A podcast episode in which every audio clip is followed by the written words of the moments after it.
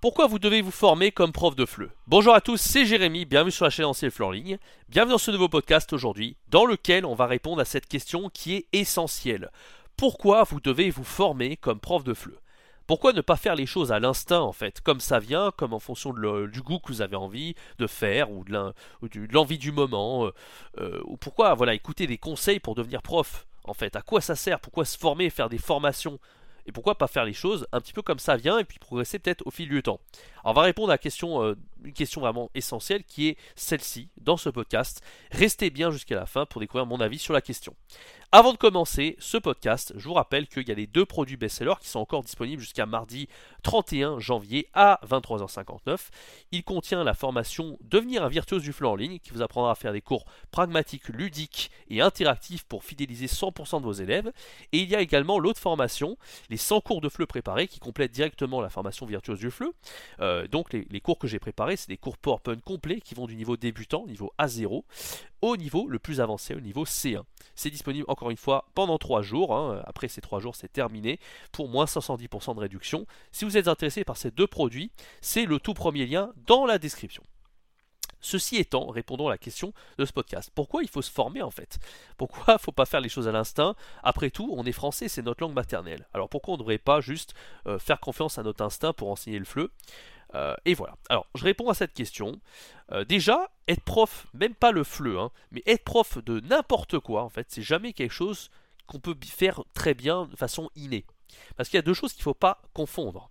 Quand on est prof, on peut être un bon pédagogue. Qu'est-ce que ça veut dire d'être bon, d'un bon pédagogue? Ça veut dire que vous aimez bien expliquer, quand vous parlez, en fait, c'est clair.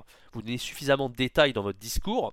J'ai beaucoup parlé du MBTI aussi cette chaîne, j'ai fait 3 ou 4 vidéos. Il y a des gens, en fait, ce sont plutôt des sensations dominants, moi j'en fais partie.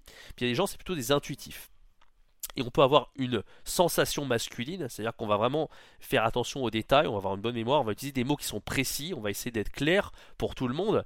Puis il y a des intuitifs aussi qui ont une sensation un peu euh, féminine, on va dire. Bon, c'est des termes un peu de jargon, mais qu'est-ce que ça veut dire en fait? Ça veut dire qu'ils vont un petit peu chercher leurs mots, ils vont pas être totalement clairs, ils vont être plutôt dans les grandes idées. Voilà, il y a des gens qui sont plutôt l'un, plutôt l'autre.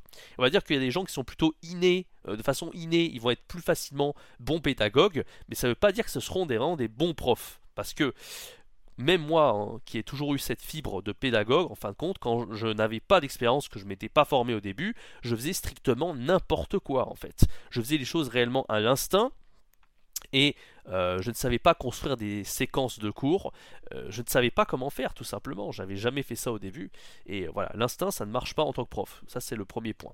Je vais donner un exemple tout bête en fait, quand j'ai commencé comme prof de flow au début, c'était en Allemagne en 2015, j'avais enseigné dans une école euh, agroalimentaire, enfin c'était une entreprise plutôt agroalimentaire, et moi, pour enseigner le feu, qu'est-ce que je faisais?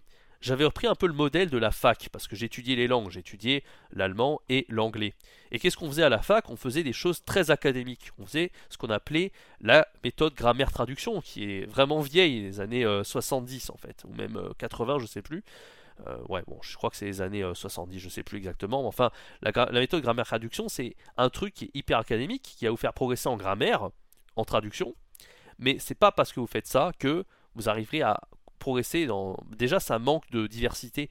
On, ne fait pas assez de compréhension orale là-dedans, on fait pas assez de phonétique, on fait pas assez de compréhension écrite. C'est trop axé sur la grammaire, c'est trop euh, un peu robotique, un peu comme une machine.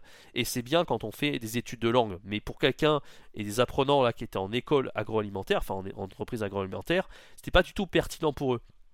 Malheureusement, moi j'ai fait les choses à l'instinct, parce que c'est ce que j'ai étudié à la fac, j'avais que ça comme modèle de référence, je n'y connaissais strictement rien dans l'enseignement du fleu, et en fait mon instinct était très mauvais. Vous voyez qu'en fait le fait qu'on fasse les choses à l'instinct, finalement on ne sait pas faire. Ça c'est évident, je vous apprends rien, mais c'est bien de le souligner. C'est pas parce que vous êtes français, que c'est votre langue maternelle que vous arriverez à, enseigner. Il y a beaucoup de gens qui pensent que parce qu'on est français, ben c'est bon, on peut l'enseigner. Pas du tout. Parce que euh, si on vous demande, euh, voilà, explique-moi la différence entre qui et que, si je suis français, j'en sais rien du tout. Au contraire, c'est ceux qui ont étudié le français. Les apprenants, eux, qui ont un niveau C2 et qui ont vécu en France, même pas qui ont vécu en France d'ailleurs, qui ont étudié. J'avais une bonne amie polonaise comme ça. Elle connaissait tout sur la grammaire, celle-là. Et même un chinois en Chine, c'est lui qui nous expliquait toute la grammaire à nous qui sommes français, parce que nous, on savait pas expliquer un peu comme ça avec du métalangage. On savait pas mettre des mots pour expliquer des concepts grammaticaux. C'était naturel chez nous, instinctif. Et justement, c'est parce que c'est instinctif et naturel qu'on ne savait pas l'expliquer aux apprenants. Et en général, c'est toujours ceux qui sont très forts de manière naturelle, qui ne savent pas se mettre dans la peau des débutants, qui ne savent pas l'expliquer. Euh, prenez un, grand maître d'échecs, quelqu'un qui est super fort aux échecs, il aura beaucoup plus de mal à expliquer à des débutants que quelqu'un qui est un peu meilleur qu'un niveau intermédiaire. Ou euh, prenez un apprenant un niveau B1, il arrivera mieux à expliquer un apprenant niveau A2 qu'un euh, agrégé de lettres qui a niveau C2 ou C10. Vous voyez un petit peu ce que je veux dire, tout est relatif. Mais euh, c'est important cette échelle de valeur dans l'enseignement. justement, il faut être capable de se mettre à la peau, il faut avoir cette empathie de se mettre à la peau dans la peau des apprenants pour bien savoir expliquer. Et justement, les Français natifs, qui parlent le français comme langue maternelle, eh bien, ils ne sont pas passés par toutes ces difficultés auxquels on fait face les apprenants, ils ne savent pas en fait euh, euh, ces petites règles de grammaire, comment prononcer. Euh, voilà, c'est tellement naturel chez nous qu'on n'arrive pas à l'enseigner de la bonne des façons. Donc on a un peu un handicap quelque part. Et même, ouais, je vous dirais que c'est plus un handicap par rapport aux apprenants qui eux ont appris le français. Moi, je me rappelle, c'était la même chose avec l'allemand. Quand il s'agissait d'expliquer la grammaire, j'étais meilleur qu'un allemand parce que j'avais appris la grammaire allemande. Et des choses extrêmement simples d'un niveau A2 au niveau de la grammaire, les Allemands, ils n'étaient pas au courant de ça, parce que c'était naturel chez eux. Quand je disais la conjonction coordination, quand il y a une conjonction pardon, de subordination au milieu de la phrase, c'est-à-dire que le verbe en allemand, il, vient à la fin de la phrase. Ben ça, je disais ça en allemand, il me dit Ah bon, je savais pas. Il le fait tellement naturellement qu'en fait, il n'est pas au courant que cette règle niveau A2, elle s'applique en allemand. Donc voilà, ça, ça, ça, prouve deux choses. Ça prouve que l'instinct est mauvais, ça c'est le premier point. Deuxième point, c'est pas parce que vous êtes français que vous pouvez facilement enseigner euh, le fleu. Et euh, voilà, je crois que c'était les deux points que j'ai mentionnés. Et oui, et la pédagogie, ça ne veut pas dire que vous êtes un bon prof. C'est pas parce que vous aimez bien enseigner et que vous êtes clair pour expliquer que ça suffit pour très bien enseigner. Donc la théorie, c'est bien aussi. Ça, ça, vaut le coup de faire la théorie. Moi, je vous parle pas mal de théorie sur cette chaîne. La théorie, c'est quelque chose qui permet de gagner du temps. Parce que les gens qui vous parlent de théorie, c'est des gens qui sont parsés par la pratique, qui ont inventé des règles pour vous aider à gagner du temps pour ne pas refaire les mêmes erreurs. Je vous donne un exemple tout bête. Au début, quand j'enseignais donc le FLE, je vous ai expliqué, je faisais de la grammaire traduction. Ça manquait d'enseignement des différents niveaux de compétences. C'était pas assez équilibré mon cours. Parce qu'il y avait trop de grammaire, trop de. Euh, peut-être. Euh, qu'est-ce qu'il y avait avec la grammaire De vocabulaire, grammaire, voilà. Mais il n'y avait pas de compréhension écrite, pas de compréhension orale, pas de prononciation, pas de jeu. Voilà pas assez de niveau de compétence. Et donc mon cours n'était pas assez équilibré. Et en Masterflow, on vous dit qu'il faut équilibrer les niveaux de compétence. Donc le Masterflow, il vous aide à avoir ces, petits conseils, ces petites astuces, ces petites choses. Donc en théorie, après, vous êtes au courant qu'il faut faire ça. Mais la théorie à elle-même ne suffit pas. C'est parce que vous savez ça que vous allez forcément bien l'appliquer derrière. Donc il faut les deux. Il faut la théorie et la pratique.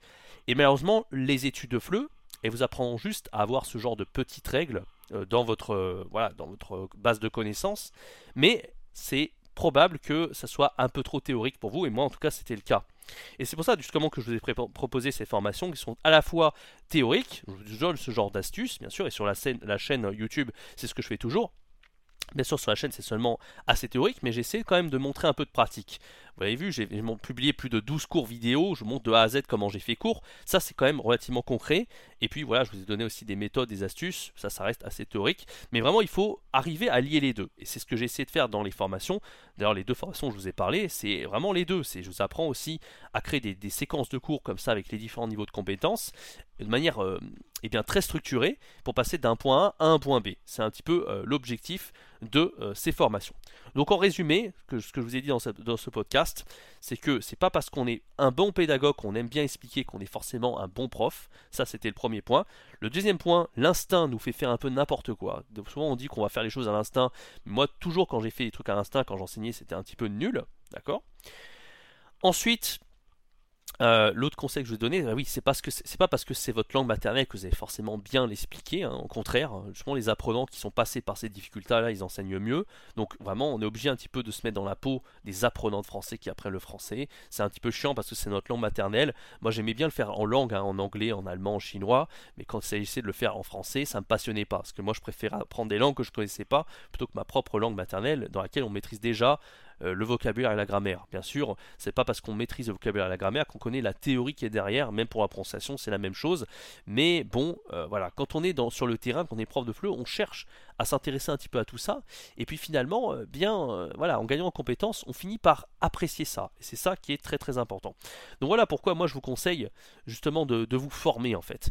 Et, à travers mes formations, vous pouvez très bien faire un master FLE, un DAFLE, peu importe, mais ça sera relativement théorique. Euh, si vous vous formez par le biais de ces diplômes, vous aurez le sésame des diplômes qui vous permettra de passer par la case salarié dans des écoles de FLE. Et ça, c'est la case la plus importante. C'est là-dedans que vous allez vraiment apprendre en compétences et vous former sur le terrain. Mais moi, j'essaie, à travers toutes ces vidéos et mes formations, j'essaie de vous donner un peu les deux. La théorie, beaucoup de théorie, bien sûr, et la pratique à fond. Et je vous invite du coup à vraiment vous pratiquer, faire vos cours de FLE et vous remettre en question en permanence. Voilà, j'espère que ce podcast vous aura plu. Je rappelle qu'il y a les deux formations euh, best-seller à travers euh, donc euh, devenir un virtuose du FLE en ligne pour faire des cours pragmatiques, ludiques et dynamiques pour vos élèves avec les 100 cours de FLE préparés qui vont avec, qui vous feront économiser jusqu'à 300 heures de préparation. Tout ça est dans le premier lien dans la description. Quant à moi, je vous donne rendez-vous très bientôt sur cette chaîne pour un prochain podcast. C'était Jérémy, ciao bye bye